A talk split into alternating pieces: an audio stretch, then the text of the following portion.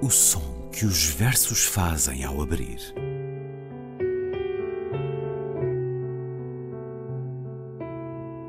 Se leio um livro e ele torna o meu corpo tão frio que fogo nenhum o pode aquecer, sei que isso é poesia. Emily Dickinson. Com Ana Luísa Amaral e Luís Caetano.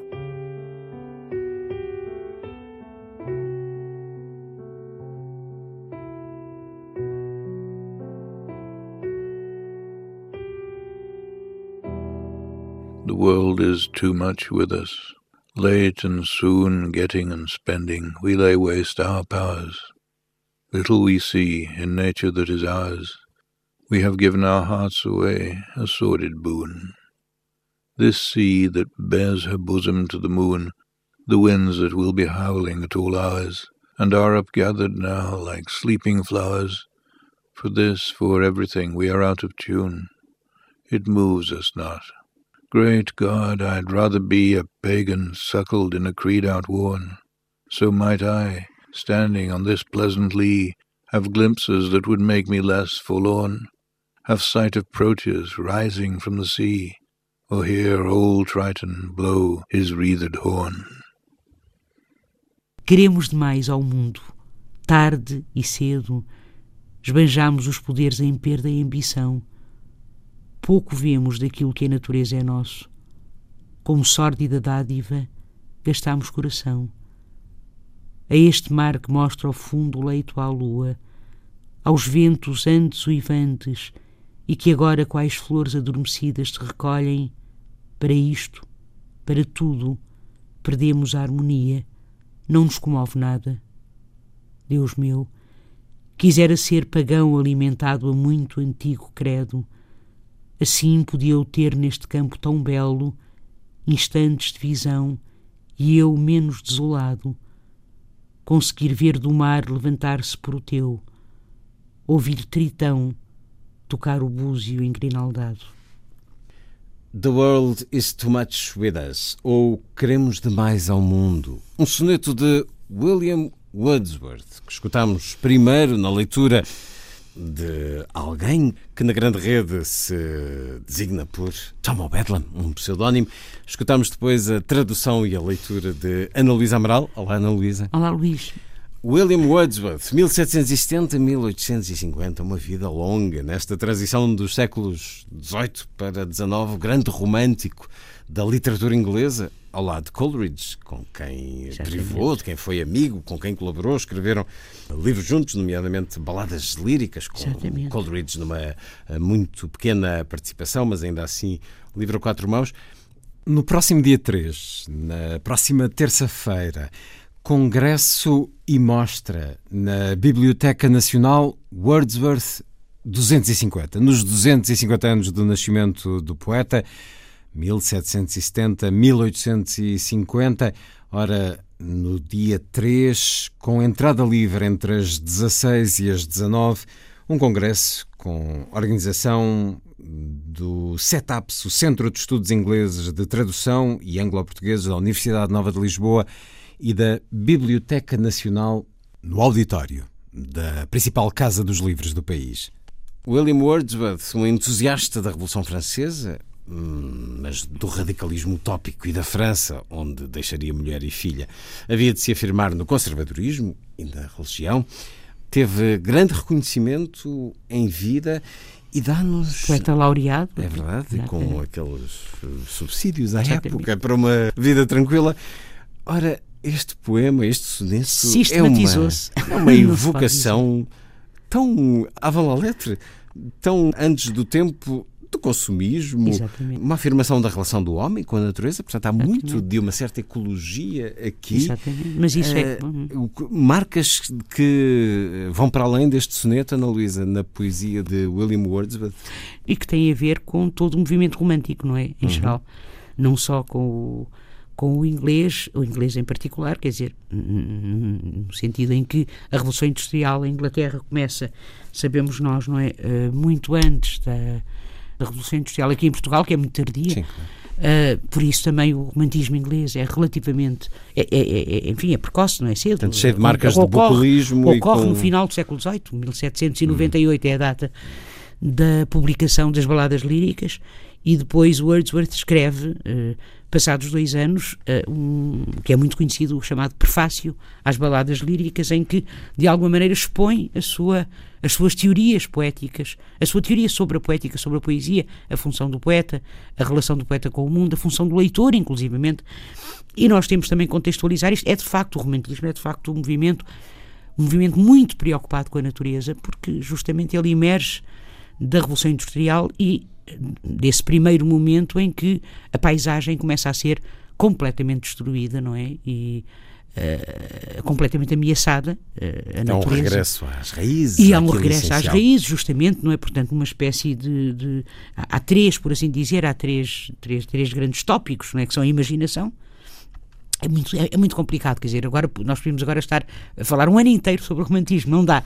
A imaginação, o eu, naturalmente ligado ao eu, e também, por exemplo, o renascer do maravilhoso. E isso é comum a todos os, a, todos os movimentos românticos, se quisermos. Existe também. A evocação da mitologia. Sim, sobretudo o maravilhoso, quer dizer, o maravilhoso, por exemplo, da Idade Média, não é?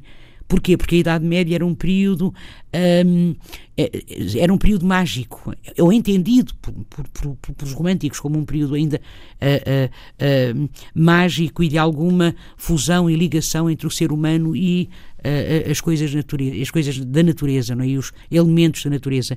No caso de William Wordsworth, isto é muito interessante, no caso de William, e deste soneto em particular, um, este mundo que aparece no início, não é? The world is too much with us, é o mundo material, é o mundo uh, uh, uh, humano, digamos assim.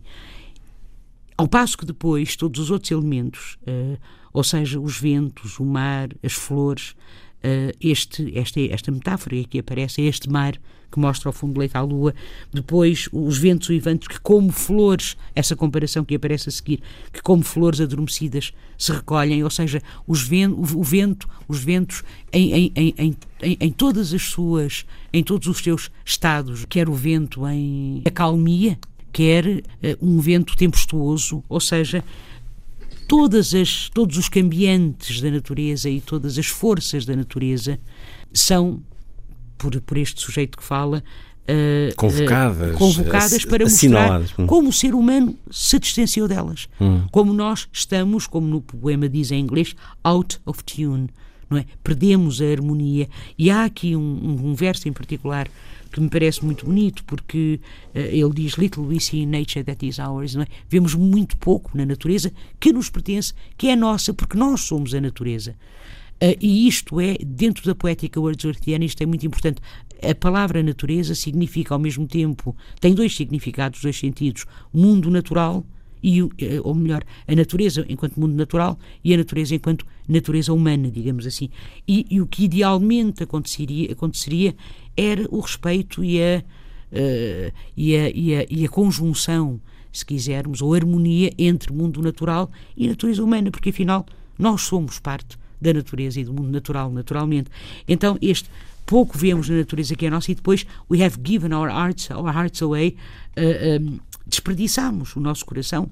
Uh, a sordid boon, esta expressão é muito interessante porque, de alguma forma, as duas palavras uh, opõem-se, porque sordid quer dizer sórdido, sujo, vil, digamos assim. Mas boon significa dádiva, significa prenda. Portanto, uma prenda sórdida, uma dádiva sórdida é realmente estranha, é realmente uma formulação uh, muito estranha que é como se nós tivéssemos conspurcado aquilo que recebemos como herança, não é? O poema é publicado em, portanto, no início do século XIX, 1800, e é muito interessante não só esta invocação a Deus, mas depois a seguir quisera ser pagão alimentado a muito antigo credo. Isto hoje para nós não nos choca muito, mas na altura sim, numa Inglaterra cristã, um, dizer I'd rather be a pagan, suckled. Suckled é, não é só alimentado, é amamentado, digamos assim, não é? In a creed outworn.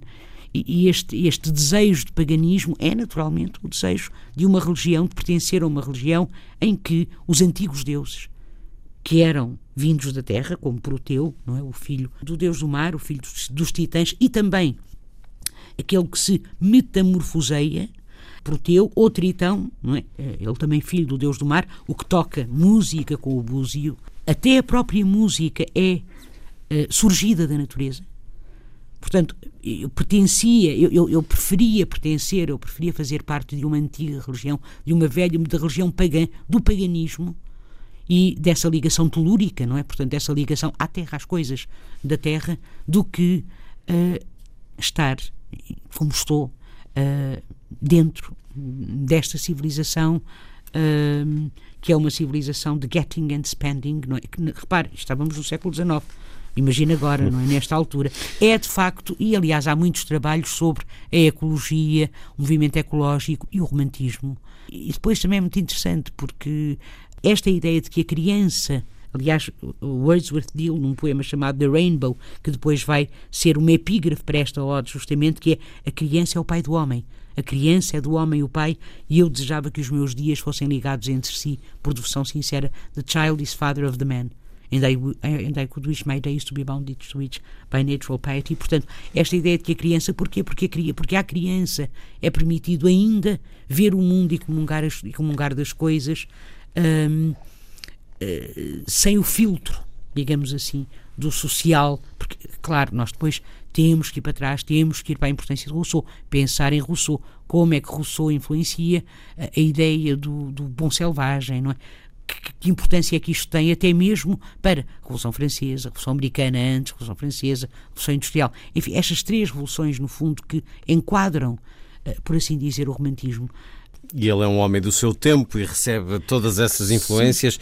numa poesia de linguagem simples, muito marcada por essa nostalgia da natureza que se perde. Aliás, este poema é como se o sujeito poético estivesse diante desta paisagem, uma paisagem campestre junto ao mar, onde nos dá conta desse confronto entre a cidade e o campo. William Wordsworth, com este apelido sempre achei tão curioso. Wordsworth, que tem o prelúdio disponível hum, nas livrarias, a edição Relógio d'Água, o prelúdio, o seu longo poema autobiográfico inacabado e publicado apenas postumamente. Não encontro nenhuma versão destas baladas líricas, mas encontro edições inglesas. Claro que os ingleses têm isto assim a, a, um preço quase simbólico. Eu queria só lembrar que o Wordsworth tem talvez daquelas das definições mais antológicas de poesia, justamente no prefácio, que a poesia é o brotar espontâneo de sentimentos poderosos, o transbordar espontâneo de sentimentos poderosos,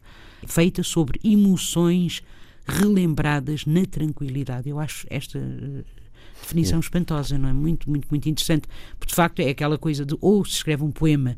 Uh, sobre um poema não é um grito de alma, não é? Portanto, e essa ideia da emoção relembrada na tranquilidade não pode ser um grito de alma, não pode ser no oposto da tranquilidade. Não, não, é isso, não é isso, não é isso. Repare, a emoção está lá mas é relembrada na tranquilidade. Hum. É uma espécie daquilo que a pessoa vai depois dizer, não é?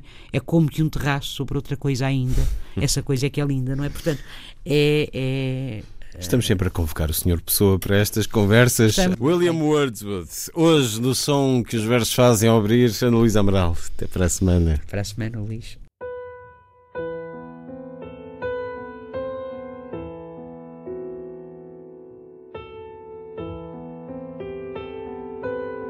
o som que os versos fazem ao abrir.